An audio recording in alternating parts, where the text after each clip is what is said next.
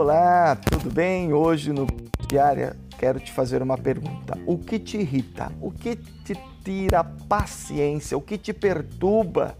É, todos nós temos alguma coisa que nos leva a isso, nos leva à irritabilidade, nos leva a ficar chateado, coisas que as pessoas falam e a gente sente, se irrita fácil e aí a gente às vezes quer ser ríspido, hum, começa a complicar. É, eu acredito que por todos nós termos alguma coisa que nos pega, torna-se normal. Contudo, o que não é normal são as reações.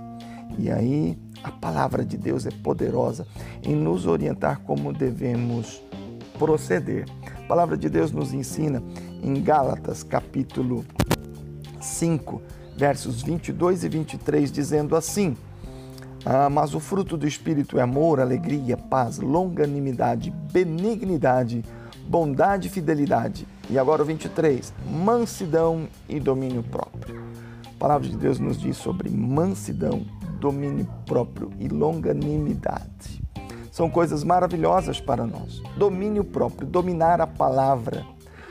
Você não pode dominar o que o outro fala, o que o outro faz, mas as suas ações, a sua resposta deve ser controlada pela ação do Espírito Santo na tua vida.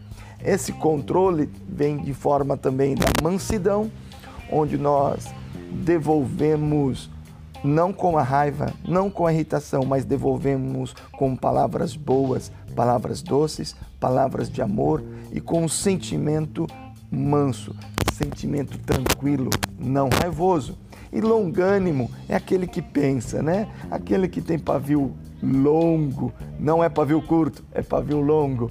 Longanimidade, que pensa, que demora para responder e para agir. E normalmente, quando fazemos isso, a nossa resposta é mais sensata. De igual modo, não só a palavra de Paulo aos Gálatas, mas a palavra do Senhor Jesus no Evangelho de Lucas, capítulo 6, também verso 22 e 23, no Sermão do Monte, maravilhoso, Sermão do Monte, capítulo 6, verso 22 e 23, que diz assim, ó: Bem-aventurados sois quando os homens vos odiarem e quando vos insultarem da sua companhia, ou seja, te provoca, te irrita, vós injuriarem e rejeitarem a vosso nome como indigno por causa do Filho do Homem.